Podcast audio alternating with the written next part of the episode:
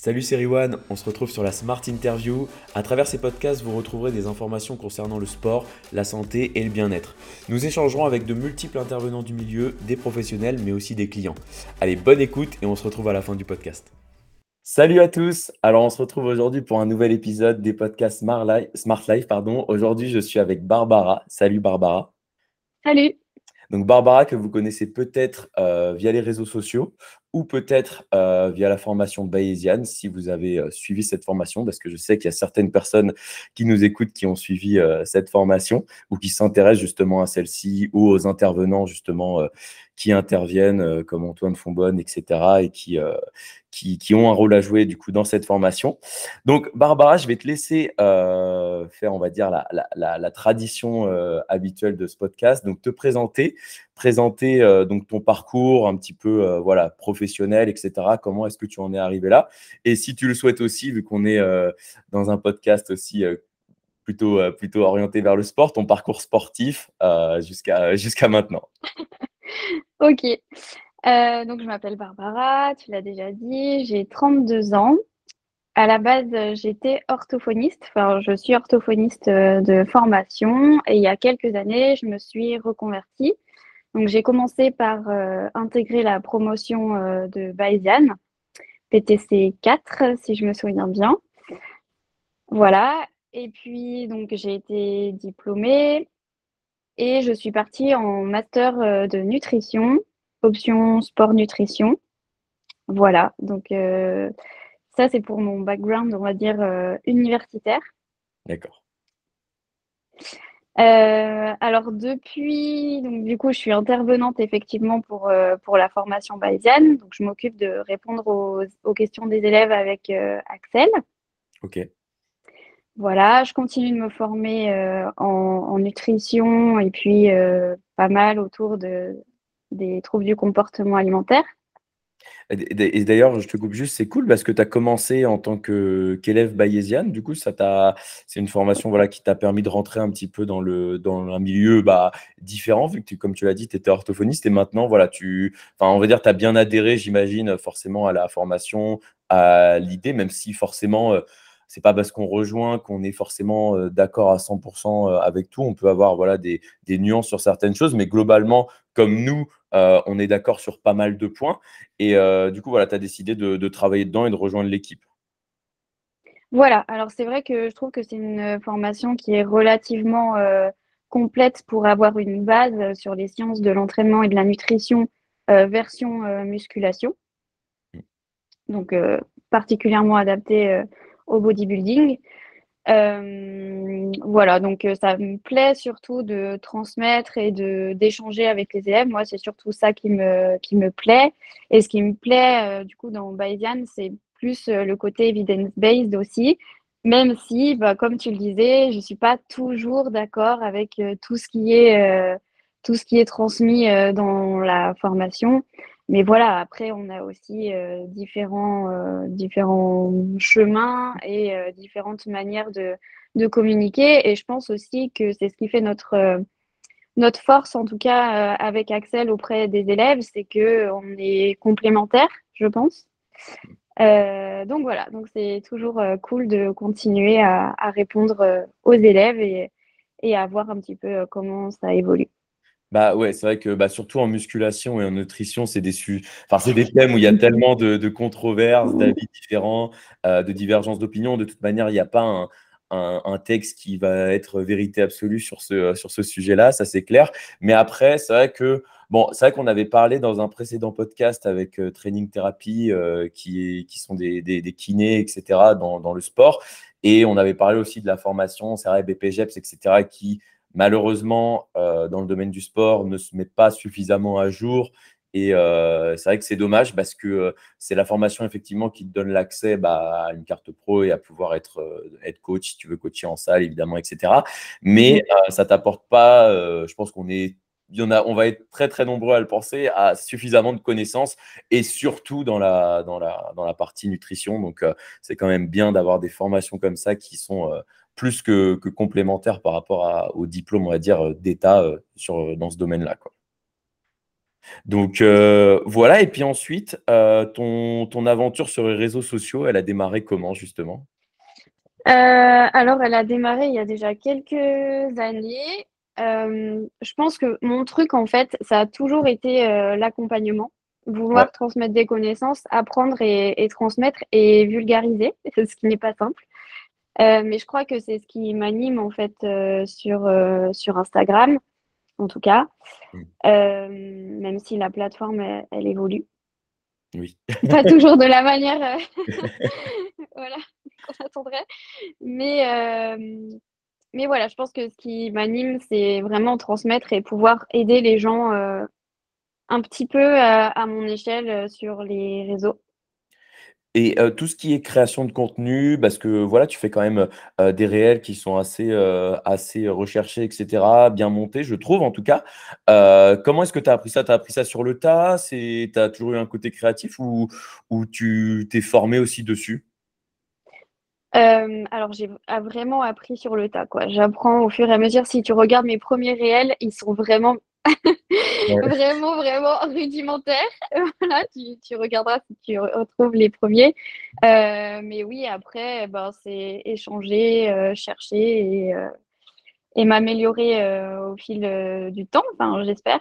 Après, c'est un travail qui prend énormément de temps, ce genre de réel et puis c'est surtout les recherches qu'il y a derrière et toute la vulgarisation des informations que je souhaiterais transmettre. Parce que, bah, faut bien comprendre que quand j'essaye de transmettre des informations, c'est pas j'ai lu une étude et heu et voilà et je balance. Enfin, je lis pas Mmh. un article en 10 minutes, en fait. Ouais. Heu, un article, ça me prend peut-être, heu, ça dépend de l'article, mais ça peut me prendre jusqu'à plus de 3 heures pour lire un article scientifique. Donc hem, c'est un gros travail, mais hem, mais voilà et c'est pour ça qu'il y a des périodes où je poste plusieurs fois par semaine, où j'arrive à le faire parce qu'il y a il y a aussi des réels que je crée ou des posts que je crée et qui me demandent beaucoup moins de temps et des périodes où j'arrive, bien moins à poster malheureusement parce que je peux pas faire, heu, plus. Voilà, c'est vrai que c'est la chose qui revient, heu, particulièrement. C'est vrai que ça prend énormément de temps, heu, on s'en rend pas forcément compte. C'est vrai quand on est de l'autre côté, quand on regarde, bah, un réel d'1 minute et cetera. Bon après, heu, voilà, il y a réel et réel. C'est vrai qu'il y a réel où, heu, bah, c'est quelque chose, enfin, un truc, je sais pas moi, un truc marrant et cetera, qu'on peut voir sur Instagram qui peut être fait très rapidement. Quand on est dans de la transmission d'informations et une activité professionnelle parce que, à côté de ça, tu as aussi ton activité, de suivi, de ton côté. Donc c'est aussi ta ton ton activité professionnelle, les réseaux sociaux, parce que ça permet aux gens de te connaître. Donc voilà, ça prend beaucoup plus de temps. Donc heu, ouais, concernant du coup ton accompagnement, heu, si tu peux m'en dire plus, comment est-ce que ça se passe? Quel, quel type d'accompagnement tu fais, tu proposes? OK, alors oui, donc je propose des accompagnements soit individuels, soit par Tela, donc les 2 sont complètement différents.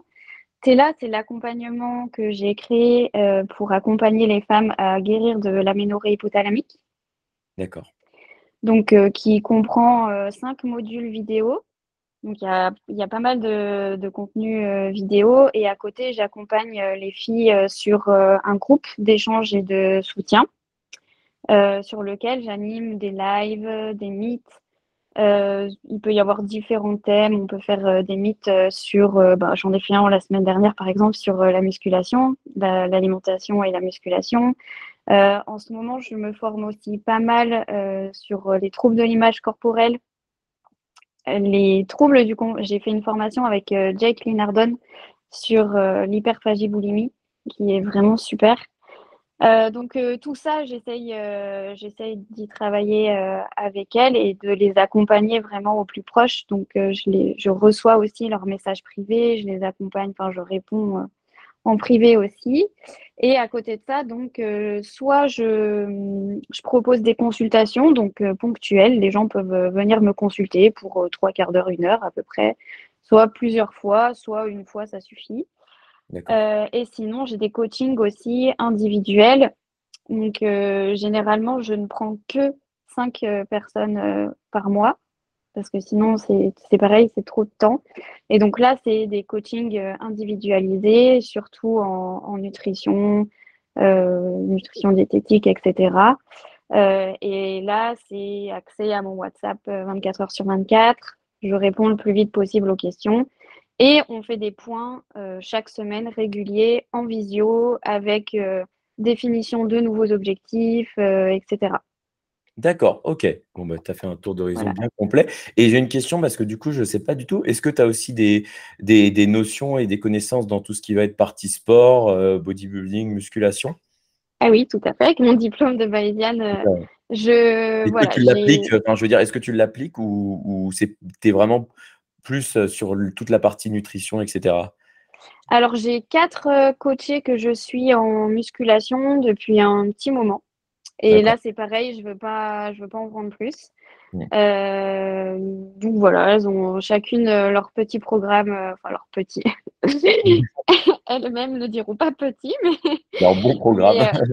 voilà, leur programme adapté, adapté à, leurs objectifs. Donc, bon, pour t'en dire un peu plus, là, elles s'entraînent toutes en trois full body par semaine.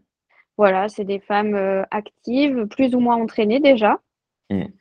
Euh, voilà, mais ça peut varier. J'ai eu des coachés un peu plus entraînés et qui étaient sur du upper lower, par exemple, sur euh, quatre fois par semaine. parfois, c'est que deux full body aussi, selon les périodes. Ok. Bah oui, bien entendu, ça dépend euh, de l'emploi du temps, etc. et du niveau de, chaque personne. Euh, évidemment, si tu as des profils différents, forcément, euh, tu adaptes le, le, programme. Et du coup, bah, je t'ai coupé sur cette question-là. Toi, du coup, ton parcours sportif, la musculation, tu en pratiques depuis combien de temps? Est-ce que tu en pratiques toujours? Est-ce que tu es, passé sur une autre activité? Ouais. Alors la muscu, j'ai commencé il y a trois ans et demi à peu près en sortant de l'anorexie, mais sachant que j'avais jamais fait euh, de musculation avant. D'accord. Euh, j'ai toujours été très sportive depuis toute petite. J'ai pratiqué pas mal de danse, euh, du karaté, de la natation, beaucoup de courses à pied à l'adolescence. D'accord, ok. Couplé avec de la danse en sport-études. Et puis, je me suis blessée. J'ai eu, une, j'ai eu deux luxations de la rotule. Pas d'opération, mais interdiction du coup de danser avec euh, beaucoup de kiné et euh, pas mal euh, d'immobilisation, malheureusement. voilà. Ensuite, je suis quand j'ai fait mes études d'orthophonie, du coup, j'ai dû pas mal diminuer mon volume d'entraînement. Et là, donc, je suis passée sur des cours collectifs euh, en salle et j'aimais bien faire euh, tout ce qui était euh, body combat, body attack, RPM, les trucs comme ça. Je m'éclatais vraiment. Et puis, ben, j'ai eu mon, un gros passage donc dans l'anorexie après avoir eu mon diplôme d'orthophonie pendant plusieurs années. Et c'est pendant ma guérison, du coup, que j'ai pris un coach. Donc déjà, j'ai recommencé à faire du sport en salle donc, je faisais particulièrement du cross-training quand j'ai repris. Mm. Euh, cross-training, crossfit. Et hum, donc ensuite, avec un, coach, euh, j'ai commencé la musculation pure et j'y ai pris goût. D'accord. Voilà. Et Bayesian était déjà une formation que j'envisageais. et du coup, bah, j'ai été coachée euh, en musculation. J'ai fait mon, mon mon parcours euh, avec Bayesian et je, pratique toujours la musculation. D'accord, donc tu t'es formé finalement avec Bayesian en même temps que tu découvrais toi euh, de ton côté, on va dire, cette, euh, cette pratique-là, quoi, avec ton coach qui supervisait, j'imagine. Voilà. Ok, d'accord. Bon, bah écoute, c'est top. Après, c'est vrai que maintenant, je pense que c'est quand même assez pratique quand on a un emploi du temps assez chargé, la musculation, pour pouvoir gérer comme on veut. C'est vrai que quand il n'y a pas d'impératif de, d'heures, etc., de temps. C'est vrai que c'est assez mmh. pratique. Donc, euh, ouais, pour euh, les personnes ayant un emploi du temps assez chargé, c'est vrai que ça correspond souvent plutôt bien. C'est pas faux. Mais après, voilà, tu vois, au-delà de ça, je me, je, prends quand même plaisir. Euh, alors, j'ai eu des périodes de petits creux, tu vois. Mmh. mais j'ai toujours pris plaisir à faire mes entraînements et aujourd'hui j'ai encore rechangé un peu ma programmation pour pour adapter et je prends toujours euh, plaisir à progresser. Euh. Bah, c'est comme toutes les pratiques sportives, même si on adore la pratique, c'est vrai qu'on peut y avoir des moments où, voilà, on est moins motivé, on a moins envie, d'autres où on a plus envie au contraire donc c'est comme toutes les pratiques sportives, c'est vrai que c'est pas, ça a pas tendance à être toujours, totalement linéaire dans le temps, au niveau de l'envie mais on reste en général, heu, quand même discipliné comme on dit toujours, heu, pour, heu, continuer les entraînements et et continuer les efforts parce qu'on sait qu'au bout, on a, bah, l'objectif qu'on veut atteindre quel qu'il est quoi quoi donc voilà. Ouais. Ouais, oui. oui, vas-y, excuse-moi. Ouais, non, je dirais je dirais que, bah, tu vois, je suis sportive depuis petite et c'est vraiment une habitude, enfin moi, ça fait partie de mon équilibre, tu vois? De mon bien-être donc voilà, tu te verrais pas faire des semaines, sans sport justement, il y aurait un un Ah! problème. Ouais, non, franchement, non. Clairement pas en quand on est en bonne santé, enfin quand on est en forme, je me non, je me vois pas Mmh. C'est ça, tu dois pas pas arrêter, même si, heu, même si on va dire ça peut être, heu, c'est vrai que quand on est sportif, ça même si ça pourrait être un autre sport entre guillemets parce qu'on aime le sport en général, voilà, c'est vrai qu'on se voit pas, heu, arrêter, plus de, heu, 1-2, heu, semaines parce qu'effectivement ça fait partie de de nos Mmh. journées, quoi. Ça fait partie de nos journées comme, se brosser les dents, il y a aussi le sport dans la semaine, quoi. Voilà, c'est ça. Même si, bah, comme tu viens de le dire, voilà, les vacances, c'est les vacances et et ça fait du bien. C'est clair, c'est clair, c'est clair.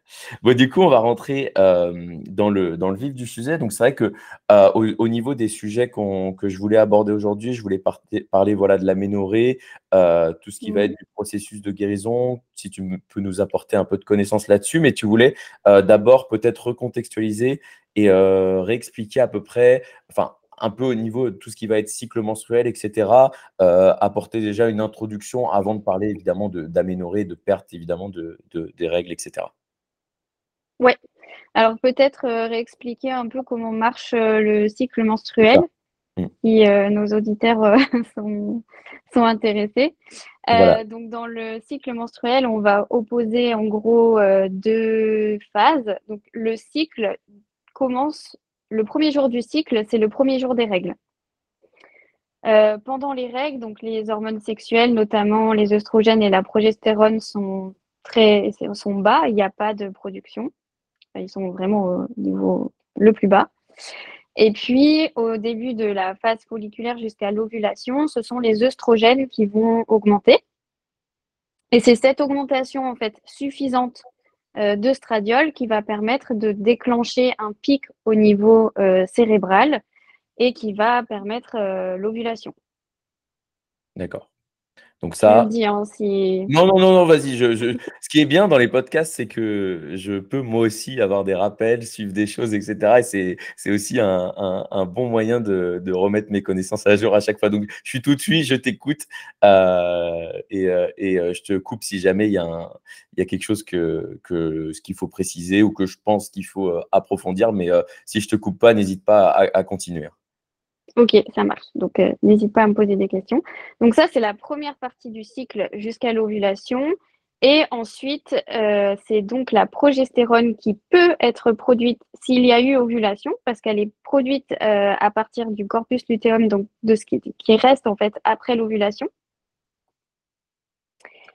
Il y a y a une encore, une augmentation des œstrogènes, mais c'est plutôt la progestérone qui est censée dominer et puis à la fin donc de cette phase, qui est appelée la phase lutéale, heu, il y a, le la période prémenstruelle, on va dire, donc quelques jours avant les règles, environ une petite semaine avant les règles et ensuite, ben, une fois que les hormones rechutent à la fin de la phase lutéale, on repart sur, heu, un cycle, donc avec, le 1er jour des règles. D'accord, voilà. Donc là, Voilà. rappel concernant, heu, le cycle. Alors avant, heu, de parler éventuellement d'aménorrhée et cetera, je voulais te poser la question, est-ce que du coup pour des coachés et les personnes que tu suis, heu, peut-être plutôt dans la partie nutrition et sport, parce que forcément, c'est des personnes qui ont, on va dire, un cycle normal, qui ont un bon rapport par rapport avec leur alimentation et cetera. Est-ce que tu adaptes, leur entraînement et on va dire l'intensité d'entraînement et la nutrition par rapport à la phase, heu, dans laquelle la personne, heu, se trouve dans son cycle? Alors actuellement non, parce que la question ne s'est pas posée. Alors, en fait Euh, déjà, on manque beaucoup trop d'études pour établir des guidelines qui sont clairs au niveau du coaching. Donc, je ne peux pas dire à une femme, euh, ton entraînement sera meilleur si on se focus euh, sur telle phase que sur un entraînement classique. Mm. En fait, ce qu'on retrouve, c'est éventuellement un terrain qui serait effectivement favorable au niveau du développement de la force et de la masse musculaire pendant la phase folliculaire. Donc pour un entraînement plutôt basé, euh, plutôt focus en fait pendant la phase folliculaire par rapport à un entraînement euh, focus pendant la phase lutéale à ce niveau-là. Mais aujourd'hui, on ne peut pas dire que euh, c'est, on peut pas le dire de manière confiante et notamment par rapport à un entraînement classique. D'accord, donc on manque un petit peu de, de données à ce sujet-là pour l'assurer, quoi, pour l'affirmer. Voilà, même beaucoup. D'accord. Et du coup, du coup, tu vois, ça pourrait avoir du sens chez des athlètes, mmh. Par exemple, parce que ce serait vraiment une petite optimisation à tenter. Euh, mais chez les femmes de la population générale, euh, ce qu'il faut surtout regarder, c'est comment elles dorment, comment elles s'alimentent, euh, comment elles gèrent leur stress, comment aussi, alors ce qui peut impacter effectivement l'entraînement et qui a un lien avec le cycle menstruel, c'est euh, la phase prémenstruelle, donc euh, qui peut être euh, plus ou moins handicapante selon si la femme justement est sujette au syndrome prémenstruel, voire aux troubles dysphoriques prémenstruels, parce que c'est quelque chose qui peut être vraiment invalidant, avec des symptômes dépressifs, de l'anxiété, une grosse fatigue, enfin voilà. Donc c'est surtout ça que je regarde.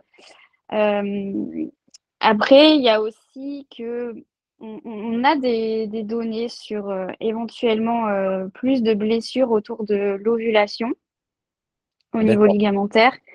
Mais ça, c'est encore euh, des choses que j'ai pas expérimentées particulièrement en coaching. J'en parle avec mes coachés, on essaye de voir s'il se dégage des tendances, mais en fait, ouais, c'est plus la gestion de tout le reste qui, qui prime par rapport à une périodisation, si tu veux, au niveau de l'entraînement. C'est ça. Après, peut-être, euh, c'est vrai que quand on travaille avec une personne, on peut se rendre compte, et quand la personne se connaît, elle commence à connaître comment elle fonctionne, elle sait peut-être qu'il euh, y a deux jours, euh, en, pendant son syndrome prémenstruel, où elle ne va pas pouvoir s'entraîner et s'entraîner ne serait pas cohérent parce que, comme tu l'as dit, il peut y avoir des douleurs, peut y avoir un état voilà, un petit peu dépressif, donc pas de motivation pour aller à la salle, etc. Donc ça peut mmh. être intelligent quand on connaît bien la personne et quand, euh, on va dire que ce n'est pas quelque chose euh, qu'on a lu des études scientifiques, c'est juste par rapport à l'expérience qu'on a avec cette personne, dire bon bah là, si c'est pendant ces deux jours-là, à chaque fois, tu ne t'entraîneras pas. Alors c'est pas forcément euh, dans le cycle les deux jours exactement les mêmes à chaque fois, mais voilà, il y aura peut-être une, deux, trois, un ou deux ou trois jours où ce sera un peu compliqué de s'entraîner, où ce sera pas forcément euh, productif. Donc ça, encore une fois, c'est, je pense, on, personnalise nos, suivis, donc on peut se rendre compte avec la personne avec laquelle on travaille, mais il n'y a pas de, règles à proprement parler sur le sujet. C'est plus par rapport à chaque individu, voir comment est-ce que euh, ça se passe et si la personne a, on va dire, la, chance, entre guillemets, d'avoir quelque chose de très régulier, bah, euh, on peut prévoir certaines tendances et adapter en fonction en avance. Et euh, pareil par rapport à la nutrition, par rapport à la faim, si imaginons la personne veut perdre du poids et en déficit, mais qu'elle va avoir deux jours où euh, elle va avoir énormément envie de, de, sucrer ou alors juste avoir un, très gros appétit pendant ces deux jours-là, bah, prévoir une petite augmentation de calories pour pas euh, créer trop de frustration et éventuellement euh, qu'il y ait, je ne sais pas, un, problème derrière. Mais pour qu'elle le vive bien et pour qu'elle vive bien sa perte de poids, justement. Tout à fait. Il faut être adaptatif en fait et vraiment flexible par rapport à soi-même. Euh, ça ne sert à rien de s'imposer euh, des choses qui ne sont pas tenables sur, euh, sur le long terme. Donc voilà, périodiser l'entraînement. Aujourd'hui, on n'a pas assez de, données au niveau scientifique pour dire de manière confiante que ça marche et que l'effet sera suffisamment important pour se prendre la tête à périodiser, etc. Par contre, effectivement, prendre en compte, bah, apprendre justement à s'accocher, à euh, traquer son cycle, euh, regarder déjà, euh, déjà est-ce qu'elle a un cycle régulier? Est-ce qu'elle ovule? Est-ce que du coup, bah, voilà, elle est, elle est sujette au, syndrome prémenstruel? Effectivement, il y a des choses, tu vois, qui peuvent varier aussi au niveau des envies alimentaires. Il y a pas mal de femmes qui, qui, rapportent quand même que pendant leur phase lutéale, avant leurs règles, elles ont quand même tendance à avoir un peu plus faim.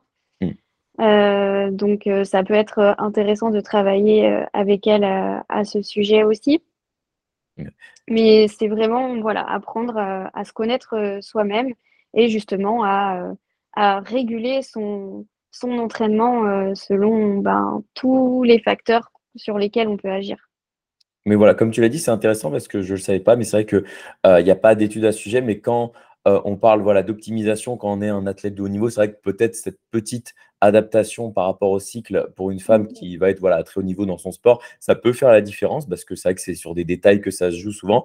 Mais pour 99% euh, de la population, c'est vrai que, euh, voilà, comme, comme on l'a dit, c'est plus apprendre à se connaître et adapter en fonction de soi et euh, ne pas se dire que euh, si, euh, par exemple, on ne pas culpabiliser parce qu'on ne s'entraîne pas pendant cette période ou qu'on s'entraîne ou qu'on fait une séance de moins pendant cette période parce qu'on se sent pas bien, tu vois, parce que voilà, le but, c'est pas justement de se mettre, de, de, se blesser, comme tu l'as dit, parce que c'est vrai que quand on est fatigué, par exemple, qu'on a mal dormi, qu'on a euh, des, douleurs, etc., on est plus sujet forcément à faire un mauvais entraînement et potentiellement de se, de se blesser. Donc euh, voilà, éviter ça et toujours penser sur le long terme. Et, et, et, puis, comme d'habitude, comme on le dit, c'est pareil dans la nutrition, si on trouve une, une manière de nous faire qui est peut-être un peu plus light, mais qui nous convient, on va avoir tendance à la tenir plus longtemps et sur du long terme, plutôt que d'avoir quelque chose d'un peu plus restrictif, mais qui n'est pas tenable tout simplement parce que euh, voilà, on est des êtres humains et on n'est pas là non plus. En, général, on fait la musculation et on fait, on, a, on, on, applique des principes sur la nutrition pour sa santé, pour se sentir bien. Donc euh, voilà, si c'est pas pour le faire trois mois et, et arrêter, c'est pour avoir une bonne hygiène de vie sur le, sur le long terme. Exactement. Je suis plus partisane du euh, j'améliore euh, j'améliore mon bien-être, ma qualité de vie et je j'implémente euh, des changements sur le long terme pour pour voilà pour aller bien. mais mais pas forcément partir dans, dans, des choses extrêmes qui qui finalement endommageraient plus ma santé mentale et potentiellement physique. Mmh. On est d'accord sur, sur ce point-là. Donc, euh, alors, concernant euh, du coup euh, l'aménorrhée, comme tu disais, c'est vrai que c'est quelque chose sur lequel tu suis bah, du coup pas mal de personnes. Alors, qu'est-ce que c'est, si tu peux nous résumer un petit peu ta, ta, on va dire ta méthode, la méthode de Barbara pour justement guérir l'aménorrhée? Est-ce qu'il y a une méthode ou est-ce que, encore une fois, c'est quelque chose que tu, bah, évidemment, il y a toujours le caractère individuel qui rentre en compte. Mais euh, voilà, si tu peux nous en dire plus de ta méthode et comment est-ce que euh, bah, tu t'y prends justement pour, euh, pour arriver à cet objectif-là? Alors, déjà, je vais peut-être définir ce que c'est l'aménorrhée. L'aménorrhée, c'est l'absence de règles. donc moi, j'accompagne particulièrement des femmes qui ont une aménorrhée hypothalamique, mais l'absence de règles, ça peut être vraiment tout un tas de choses. Donc, c'est super important déjà de, consulter et de savoir d'où peut venir cette euh, absence de règles. Parce que l'aménorrhée hypothalamique, en fait, le diagnostic, il va surtout être euh, fait à partir d'une exclusion de toute autre cause de maladie. D'accord. Donc, euh, les maladies, voilà, ça peut quand même être une tumeur, ça peut être ben, un syndrome des ovaires polykystiques, et ça peut être vraiment plein de choses. Donc, c'est super important d'avoir un suivi au, niveau hormonal. Et puis ensuite, bah, quand on sait que c'est une aménorrhée hypothalamique, alors, de manière simple, l'aménorrhée hypothalamique, c'est un déséquilibre hein, au niveau énergétique. Donc, euh, il n'y a, pas assez d'apport énergétique par rapport aux dépenses. Sauf que ce n'est pas un phénomène qui est euh, on-off. C'est-à-dire que du jour au lendemain, je recommence à manger beaucoup plus et ça va euh, redémarrer mon cerveau. Non, ça marche pas comme ça. C'est beaucoup plus. Beau, mais voilà, c'est beaucoup plus compliqué. Euh, même si, même si en soi, en soi, c'est la correction du déficit énergétique qui, qui est la, qui est le, le cœur de la guérison euh, de l'aménorrhée hypothalamique.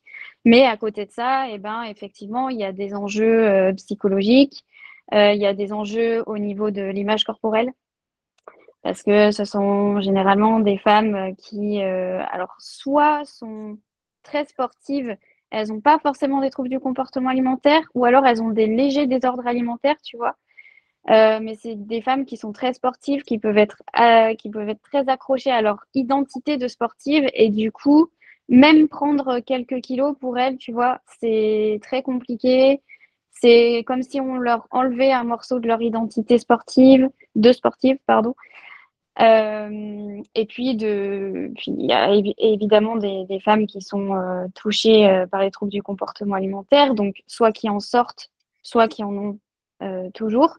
Donc, manger plus, réintroduire des aliments interdits, réintégrer tous les groupes d'aliments, tout ça, ça c'est complexe. Il y a une partie aussi à gérer sur l'hyperactivité physique, s'il y en a. Euh, donc c'est pareil, c'est toujours euh, un équilibre euh, à obtenir, sachant que, bon, bien évidemment, c'est le médecin qui décide si l'activité physique est, possible ou pas. Hein. Malheureusement, c'est pas toujours très bien suivi de ce côté-là. mais quand elles ont quand même retrouvé un poids qui est suffisant, enfin, quand elles ont un poids qui est suffisant, hein, parce que l'aménorrhée hypothalamique peut survenir euh, quasiment à un poids normal. J'allais dire quasiment tous les poids. Non, c'est plus compliqué que ça. Mais je veux dire, une femme en aménorrhée hypothalamique peut avoir, peut sembler complètement normale et, euh, être complètement dans, la norme de poids de ce qu'on attend pour une femme mmh. de son âge, en tout cas. Euh, donc même quand elles ont retrouvé un poids dit entre guillemets normal, euh, il y a peut-être un peu des compromis à faire au niveau de l'activité physique, ou en tout cas, c'est complètement possible de continuer à faire de l'exercice, euh, mais il faut bien se rendre compte de ce qu'il faut manger euh, en conséquence. Mm. Et puis aussi, ben, laisser son corps récupérer. Et ça, généralement, c'est compliqué. La récupération, c'est très, très compliqué. Euh, comme tu l'as dit, c'est vrai que, alors, il y avait ouais, deux choses que je voulais te revenir. C'est vrai que l'identité sportive, c'est vrai que c'est souvent des personnes qui ont été euh, sportives bah, pour certaines personnes, mais c'est des profils que j'ai vus euh, toute leur vie. Et c'est vrai que ce côté euh, identité sportive, c'est comme bah, le regard aussi par rapport aux autres. Le fait de prendre quelques kilos, tu vas prendre des remarques, euh, comme quoi voilà, tu te laisses aller, etc. Et que finalement, tu vas régresser dans ton. tu vas régresser physiquement et, et psychologiquement, alors que justement, tu es en train d'avancer parce que tu es en train de entre guillemets, de te guérir et d'avancer justement dans ton, euh, dans ton objectif. Donc, c'est ça, c'est un peu un, on va dire, quelque chose qui est compliqué à gérer, je pense, pour toi. C'est aussi le rapport par rapport à l'entourage et euh, qui n'est pas toujours sain, évidemment. Mmh. Et des fois, c'est des remarques qui ne sont pas forcément euh, parties d'un mauvais sentiment, mais qui voilà, peuvent blesser, qui peuvent réfreindre et certaines personnes, alors que ce soit dans ce domaine-là ou dans le domaine du coup du, sport en général. On peut parler aussi par rapport à, d'autres domaines. Mais ouais, comment est-ce que tu gères ça, ce côté-là, ce côté psychologique, euh, l'entourage de la personne, quand la personne a peut-être un entourage un peu toxique et qui la, la supporte pas vraiment, ou juste comme je t'ai dit, ouais, les remarques qui peuvent paraître anodines, mais qui, comme tu l'as dit, blessent et euh, au niveau de l'identité peuvent euh, créer des, des, des, problèmes et psychologiquement faire du mal à la personne. Euh, alors, il y a plusieurs choses. Déjà, euh, j'encourage toujours euh, la, personne à consulter en psychothérapie et notamment en thérapie cognitivo-comportementale parce que ce sont les, thérapies qui ont le plus d'appui au niveau scientifique et notamment sur les troubles du comportement alimentaire. Et c'est aussi à ce niveau-là, tu vois, qu'un thérapeute peut agir sur le comportement. sinon, alors, pour gérer l'entourage, c'est pas toujours euh, évident. Euh, c'est pour ça que le groupe de soutien euh, sur Tela aide, aide, beaucoup parce qu'elles mmh. échangent en fait entre elles des situations qu'elles vivent, etc. Et alors là-dessus, moi, ce que je propose, c'est un peu un travail de réflexion. si tu veux, j'essaye de leur faire identifier ce qui va activer chez elles euh, des croyances et des interprétations, surtout euh, bah, au niveau de leur alimentation et de leur image corporelle. Typiquement, euh, bah, j'ai une coachée, tu vois, la semaine dernière, elle m'a expliqué que l'un de ses activateurs, c'était une de ses collègues qui critiquait le corps d'une autre collègue qui était absente. Et du coup, ce que ça engendre chez elle, c'est qu'au niveau des croyances et des pensées, elle, elle se dit, ben, si elle critique mon autre collègue, alors ça veut dire qu'elle critique aussi mon corps parce que moi, j'ai pris du poids, parce que machin. Et du coup, quelles sont les conséquences de ça? Mmh.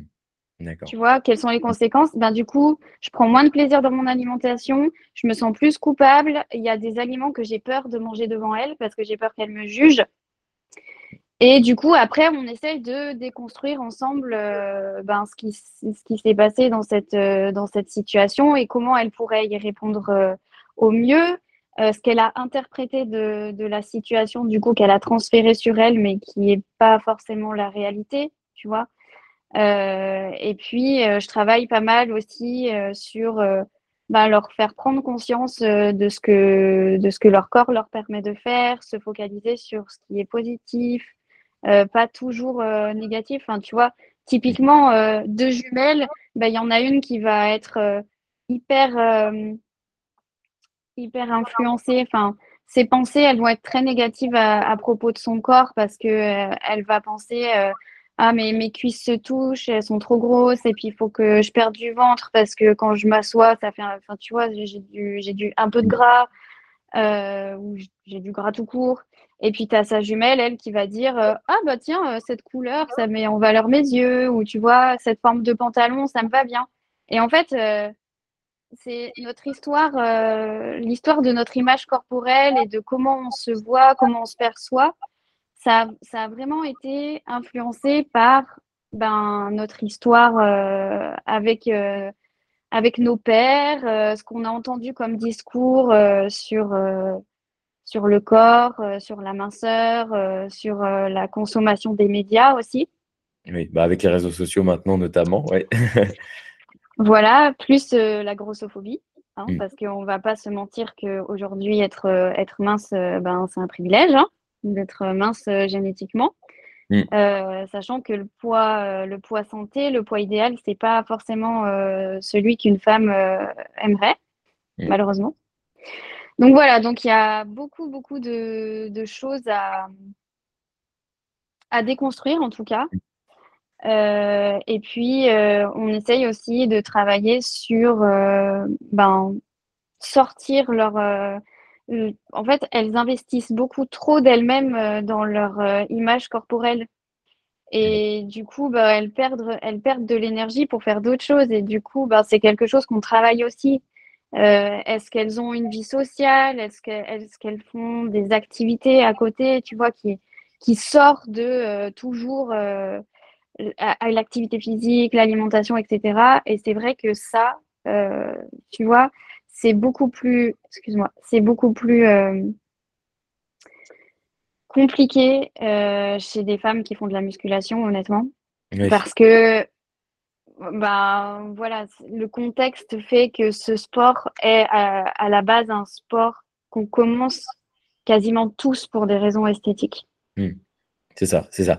Euh, soit on commence, ouais, soit on commence pour des raisons esthétiques, soit c'est pour euh, accompagner un autre sport et euh, par exemple on tombe, voilà, enfin amoureux de ce sport parce que voilà, on, on évolue physiquement, etc. Mais c'est un sport qui, de base, le bodybuilding, la musculation, est pour l'esthétisme. Donc c'est vrai que euh, c'est ça qui est un petit peu différent d'autres sports. C'est pour ça que tu, parlais de ça à l'instant. Mais euh, ouais, c'est vrai que c'est compliqué parce que tu peux pas le transposer par rapport à des sports co, etc.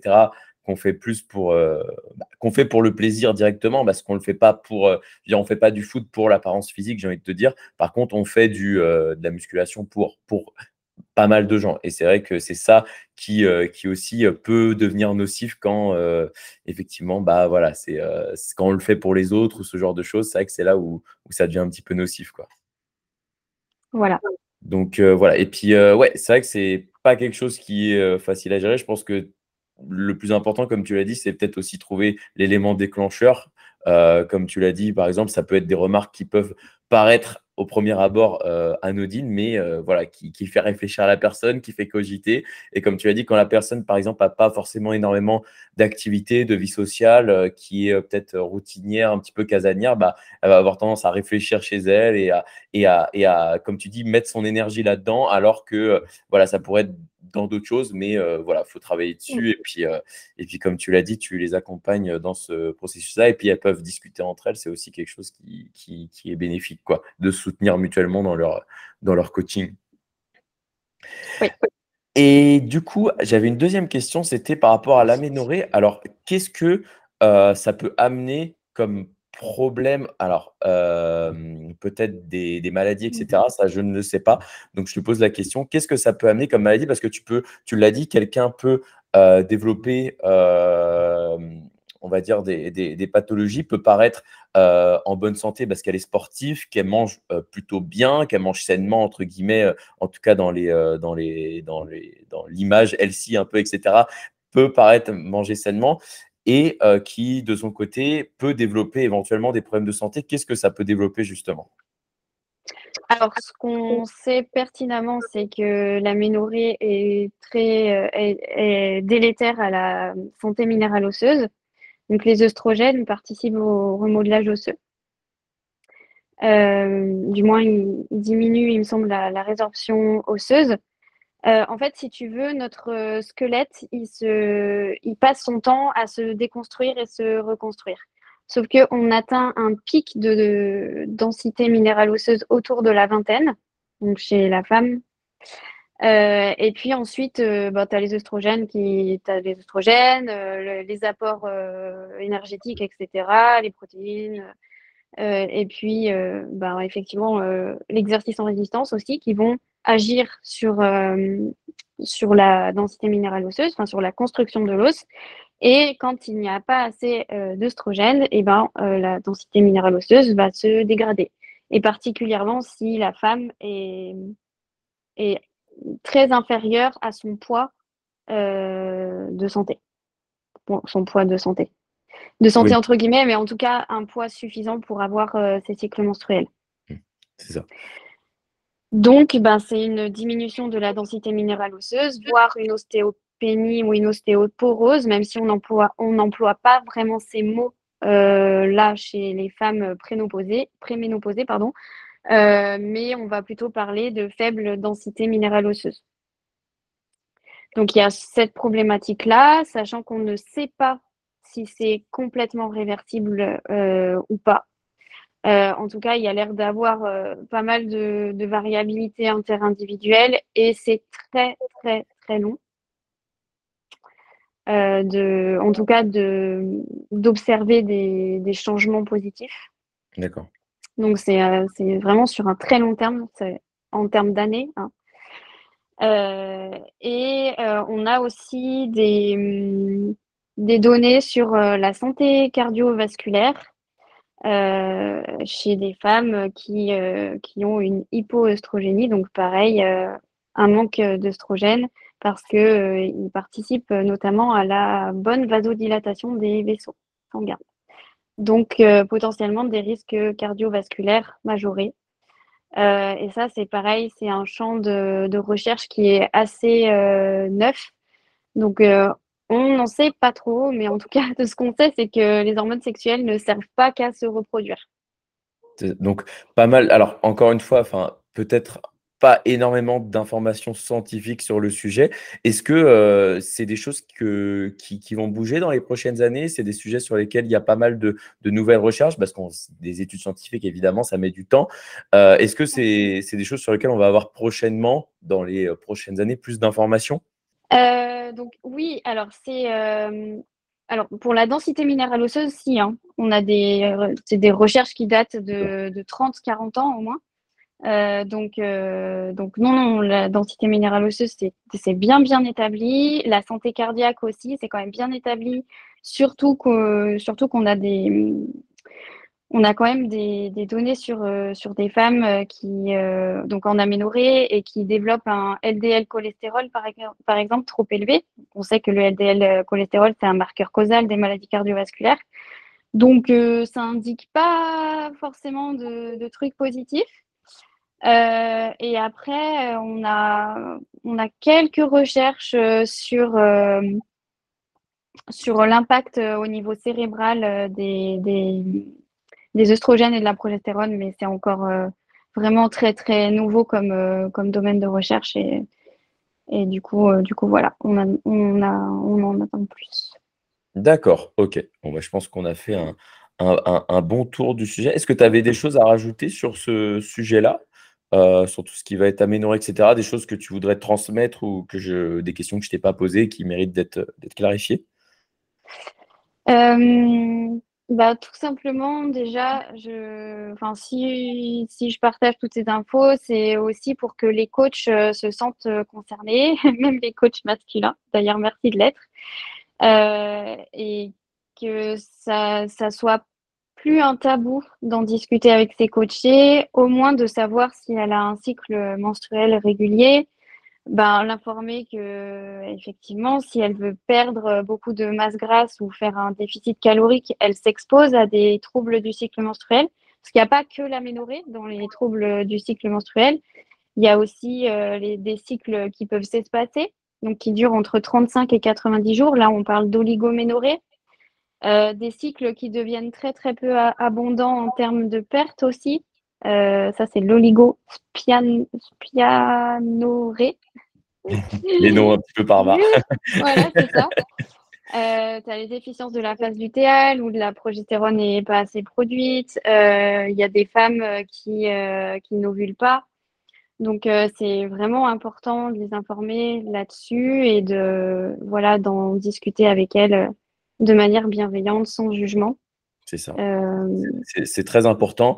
Et euh, surtout quand euh, on a des personnes qui veulent perdre du poids, même si ça prend plus de temps, c'est vrai qu'on le réexplique souvent, mais le faire correctement, le faire dans les bonnes conditions, même si au lieu de, de prendre six mois, l'objectif prend un an, c'est pas grave, du moment que c'est fait dans les bonnes conditions et qu'il n'y a pas euh, je parle, bon là je vais revenir un peu sur du coup la musculation, la, nutrition, mais même s'il n'y a pas euh, de, de, de, de, changement drastique hyper rapide, voilà, le but c'est d'être en bonne santé, on le rappelle, même si on a, on a des objectifs physiques, voilà, parce qu'on veut être en forme, on veut se plaire, etc. C'est normal, mais voilà, le faire dans les bonnes conditions, c'est pour ça que euh, voilà, quand on a un coach qui s'occupe bah, voilà, d'avoir une bonne répartition en macronutriments, de bien gérer la nutrition, d'avoir des entraînements adaptés, de ne pas être en surentraînement, de ne pas s'exposer voilà, à tous ces risques-là, bah, c'est vrai que forcément, ça diminue les risques. Mais c'est très important parce que c'est vrai qu'on voit beaucoup de coachs qui euh, sont dans l'extrême et malheureusement, nous, en tout cas, on récupère bah, des, des, femmes qui, malheureusement,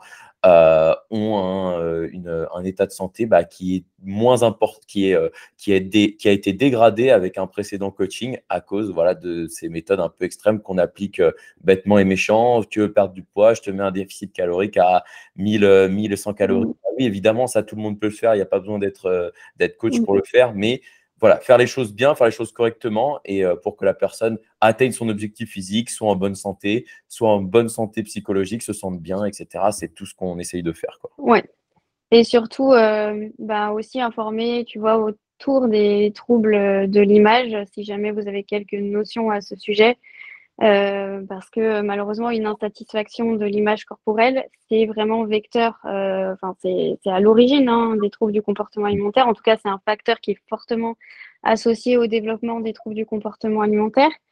Pas forcément toujours la cause, mais, euh, mais voilà, accompagner la personne sur le fait que bah, si elle s'aime pas à un physique, il y a quand même peu de chances qu'elle s'aime avec quelques kilos en moins.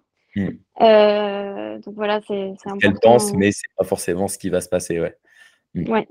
Même si, bien sûr, que, que dans, dans, certains cas, et heureusement, et je pense que dans une bonne partie de, de situations, euh, l'activité sportive, c'est aussi une manière d'améliorer sa confiance en soi. Donc, mmh. euh, voilà, les, les, deux vont de, de pair, mais, faut, faut que ce soit fait sur une bonne base et sur une base saine, effectivement. Quand on part d'une base saine, euh, avec une bonne confiance en soi, une bonne image de soi, mais qu'on a envie voilà, de s'améliorer physiquement parce que voilà, on en a envie, c'est vrai que ça va beaucoup mieux que quand on part déjà d'une base où on se sent mal dans son corps, mal dans sa peau, et qu'on entame une évolution de ce postulat-là, quoi, comme tu l'as dit. Donc, euh, c'est vrai qu'il faut faire attention et c'est super, super important tu fais bien de le rappeler. on n'en parle pas beaucoup, c'est vrai qu'on n'en parle pas beaucoup et, c'est super important. Euh, Dernière question, du coup, c'était, heu, je voulais qu'on aborde ce sujet-là parce que c'est vrai qu'on en parle, même c'est un autre sujet qu'on n'aborde jamais, heu, le fer, parce que j'ai vu que tu avais fait quelques posts, sur les réseaux sociaux à ce sujet-là. On a pas mal d'élèves aussi qui sont, végétariens, donc c'est vrai que c'est une question qui peut, qui peut être hyper utile. Donc comment est-ce que tu conseilles, chez la femme enfin, quelle est l'importance, du fer dans les performances heu, physique et comment est-ce qu'on peut l'optimiser cet, cet apport en fer et notamment pour, les personnes qui sont végé? OK. Alors déjà, les, mmh, en tout cas les les en fer ou l'anémie, ça va être encore ça va être surtout problématique, heu, chez les sportifs, heu, d'endurance et heu, les sports à impact parce que ça détruit encore plus, les globules rouges. Heu, mais chez les femmes, c'est vrai que s'il y a des femmes notamment qui ont des pertes, heu, de sang très importantes, heu, pendant leur menstruation, ça peut être, problématique et c'est effectivement, aussi quelque chose à prendre en compte, bah, quand on décide, soit de devenir végétarien, soit de devenir végétalien. Donc il y a des petites choses peut-être auxquelles faire, faire attention. C'est plutôt, il me semble, les capacités en aérobie qui vont être impactées si on a une si on développe une anémie. Heu, après au niveau musculaire, je je suis pas sûre qu'il y ait un impact sur les performances ou en tout cas je je n'ai pas lu à ce sujet. Mais de toute façon le le manque de fer, heu, c'est, heu, de la fatigue chronique, enfin voilà, c'est quand même, De la fatigue chronique même peut amener même une perte de force sur des sports à de force comme, heu, voilà le la musculation, le crossfit, ce genre de sport aussi. Même si dans le crossfit, il y a aussi la partie cardio évidemment qui rentre, oui. un peu plus en compte. Ouais, donc c'est quelque chose, auquel il faut faire attention et quand on est végétarien ou végétalien, bah, il y a pas d'apport en fer héminique. Donc le fer héminique qui se trouve, heu, majoritairement, heu, dans la viande rouge, mais il y en a quand même dans les volailles, heu, ou le les poissons et dans certains crustacés, il y en a pas mal aussi. Et le problème du fer non héminique, donc qui est présent, dans les végétaux, c'est qu'il est moins bien absorbé ou du moins il va être, il peut se lier en fait à des molécules et du coup, voilà, être moins moins efficace que le fer, heu, héminique.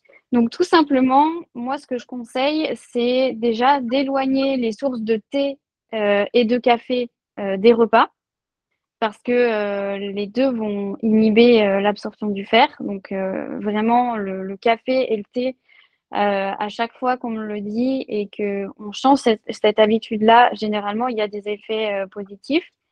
Ensuite, ça va être d'optimiser son apport son apport en fer, heu, non héminique en couplant, heu, en couplant, hem, sa source de fer non héminique. Donc ça peut être, le du tofu, ça peut être, des œufs, ça peut être, non, les œufs, je te dis, une bêtise, c'est du fer, c'est du fer héminique. Ça peut être, dans les légumineuses et cetera Du style les lentilles par exemple, ouais voilà, c'est ça. voilà, len lentilles, pois chiches et cetera et c'est de coupler une source de vitamine C. Parce que la vitamine C augmente très, très bien, heu, l'absorption du fer non héminique. D'accord Voilà. et heu, juste je reviens sur, ce que tu as dit avant. Tu conseilles, combien de temps après un repas pour un thé ou un café éventuellement? 1 heure et demie généralement. D'accord, 1 heure et demie après normalement, Ouais, ça devrait être bon, j'ai pas de souci. j'ai lu quelques quelques études où du coup on faisait tester, heu, à différents temps et généralement ils disent que1 heure et demie après, ça a l'air d'être, heu, plutôt safe. Attendre finalement un petit peu la digestion du du repas quoi. Tout dépend Ouais. si si peut-être que si c'est une collation, 1 heure ça suffira. Si c'est une petite collation, heu, quoique, bon, dans les collations, c'est pas le moment où on absorbe peut-être le plus de fer, mais voilà, attendre que la digestion se fasse avant de de prendre une boisson une boisson chaude quoi. Ah ouais, avant de prendre, heu, une boisson avec, heu, de la caféine ou de la Oui, théine, quoi. Un co un chocolat Ouais. chaud, ça va. Heu, ben, alors bof aussi parce que le calcium, justement a aussi, une certaine alors moins, mais il inhibe quand même, le fer, non héminique. D'accord. Donc heu, il vaut mieux éviter, heu, trop de produits laitiers dans des repas qui sont riches en fer. D'accord, OK. Bah, écoute, tu vois, je je je Voilà. je je crois aussi que parce que j'avais lu ça par rapport aux compléments alimentaires du style, heu, zinc, magnésium, les produits laitiers aussi diminuent l'absorption, du zinc et du magnésium. Je sais pas si c'est, quelque chose qui est vérifié, mais je crois que c'est le même principe aussi. Le calcium diminue, voilà, l'absorption parce que c'est vrai que alors souvent en musculation, il y a des personnes qui prennent une collation avant de dormir et notamment le fromage blanc, c'est un petit peu la la star avant de dormir. Donc, heu, plus les compléments du style zinc, magnésium qui amélioreraient, heu, aussi le le le sommeil. Donc, c'était le moment où prendre ces compléments-là si on en prend et c'est vrai que les 2 rentrent un peu en confrontation et c'est vrai que, heu, voilà, c'est pas forcément le plus, le plus judicieux. Donc, est-ce que c'est la même alors chose avec le fer? ouais, alors le fer, il va être inhibé par le zinc, et par, heu, par le calcium, ouais et le thé et le café. C'est ça, donc le fer aussi par le zinc. Donc là, il y a c'est vrai qu'il faut c'est pour ça que c'est quand même important de de gérer aussi ses apports et son timing dans ses prises de compléments ou heu, voilà et cetera pour essayer d'optimiser l'absorption parce que, voilà, c'est pas, il y a des il y a des vitamines ou des choses qui peuvent rentrer en en en confrontation et réduire l'absorption comme tu l'as dit. En fait, quand c'est dans les aliments entiers, dans l'alimentation, il y a pas de souci au niveau absorption. Par contre, si c'est des compléments qu'on prend en plus, oui, effectivement, il peut y avoir des interactions. Donc le fer, déjà, il faut toujours se complémenter avec son médecin parce que ça peut être ultra dangereux de le faire seul. Hem et après, oui, effectivement, si la personne, prend des compléments en zinc, heu, plutôt éloigner des repas qui sont plus plus riches en fer. Même si je t'avoue que honnêtement, j'ai cherché et j'ai pas trouvé énormément de de données sur, heu, l'inhibition, heu, du zinc, au niveau, au niveau, alors pourquoi j'ai cherché? C'était pour le magnésium. Ce que Ouais, j'ai parce trouvé, c'était quand les 2 même un ensemble, ouais, déjà, ouais. C'était quand même un un gros dosage, de zinc, heu, qui inhibait le magnésium, genre, heu, 140 milligrammes, un truc comme ça, dans l'étude Ah que oui, j'ai trouvée. tu cherchais dans les gélules, par exemple, de ZMA ou ZMB, heu, voir si parce que c'est vrai que c'est, aussi un débat Oui, si les 2 rentrent en réellement en en en concurrence, ouais. ouais, moi personnellement, le ZMA, tu vois, je le je le recommande pas. De toute façon, pour les pour les sportifs, honnêtement, je recommande très peu de de compléments alimentaires, et le ZMA, c'est pas quelque chose, heu, que je recommanderais en particulier.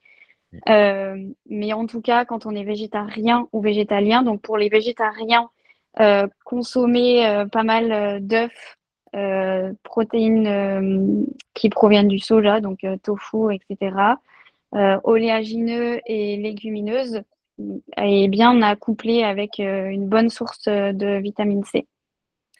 Et heu, OK et j'avais une dernière question. Qu'est-ce que tu penses du coup alors tu l'as dit, évidemment sous conseil de son médecin, mais des compléments en fer? Parce que moi, alors c'est pas quelque chose sur lequel j'ai fait des recherches, mais j'avais pas entendu des très bonnes choses au niveau de l'absorption, de l'assimilation par rapport évidemment à du fer, contenu dans les aliments, naturels. Qu'est-ce que tu qu'est-ce que tu en penses? Heu, alors je t'avoue que j'ai pas beaucoup d'expertise, heu, à ce sujet. Tout ce que je sais, c'est que le tardiféron, donc qui est souvent donné, c'est vrai qu'il peut donner pas mal de troubles digestifs. Heu, après ça va plutôt être du fer-bisglycinate, par exemple, qui peut être, bien assimilable à ma connaissance. Mais c'est quelque chose quand même qu'il faut faire suivre, par son médecin. Pour ceux qui ont effectivement, pour les végétariens ou végétaliens, ben, se complémenter, ça peut être, heu, ça peut être, heu, bien quand on est en carence ou quand on a développé une anémie parce que pour rattraper les stocks de fer, c'est hyper compliqué une fois Mmh. qu'on est, heu, dans le dans le mal, on va dire et pour les omnivores, ben, déjà, vous pouvez commencer, éventuellement par faire quand même une cure de viande rouge, éviter de consommer trop de thé, trop de café sur quelques semaines et et voir si ça améliore les choses et si ça n'améliore pas les choses, alors, en envisager une complémentation. D'accord. Alors quand tu dis une cure de viande rouge, c'est, heu, en prendre peut-être un petit peu plus régulièrement, c'est ça? Ouais, c'est, heu, faire, heu, faire, heu, 3-4, heu, au moins trois quatre heu, steaks hachés, plutôt viande maigre, sur, heu, 2-3 semaines pour voir, si, s'il y a un effet. Mais encore une fois, il faut vraiment consulter son médecin, savoir d'où vient cette carence en fer aussi parce qu'il peut enfin, c'est un peu compliqué. C'est ça. Et puis, quand tu conseilles de la viande rouge, est-ce qu'il il y a un type de viande rouge que tu conseilles en particulier ou alors tu as dit viande maigre, donc par exemple des steaks hachés 5% ce genre de choses, j'imagine, ou de la viande du boucher qui une pièce qui est pas trop, pas trop riche en, mmh. lipides, en gras? Ouais, alors je sais pas si tu as vu, mais j'ai fait quelques réels à ce sujet. donc la viande rouge, c'est un grand débat. Voilà, c'est ça. Ouais, la viande rouge, c'est un grand débat, mais s'il y a des recommandations, c'est que effectivement, on se doute euh, qu'il y a des, risques au niveau euh, colorectal. Voilà, et ça viendrait donc euh, effectivement du fer héminique qui est, qui est, qui est, qui est contenu dans la viande rouge, voilà, qui serait sujet à des réactions au niveau, au niveau intestinal euh, qui pourrait euh, endommager euh, l'intestin. Mais il y a aussi la présence d'acides gras saturés qui pourrait être problématique aussi. Donc, moi, je, je, je, resterai dans les recommandations de l'Organisation mondiale de la santé. Donc, c'est 500 grammes de viande rouge cuite. Donc, c'est beaucoup quand même. Hein. Par, les recommandations, Par semaine. Par semaine, d'accord, 500 grammes. Voilà. Et, hmm. Oui. Ça fait déjà une belle quantité. Euh, ouais. c'est sûr. Et le moins possible, par contre, de viande, euh, de viande euh, ultra transformée. Quand tu dis Donc, tout ce qui est charcuterie. Ouais, c'est ça. C'est charcuterie, cochonaille, etc. Ouais. On s'entend. Ça, non, c'est tolérance zéro presque. enfin, pour eux, c'est tolérance zéro. Après, voilà, c'est se, se, priver tout le temps, c'est pas non plus. Mm mais c'est pas ça qui va évidemment participer euh, à la, la, on va dire l'assimilation la, de, de, de, fer quoi.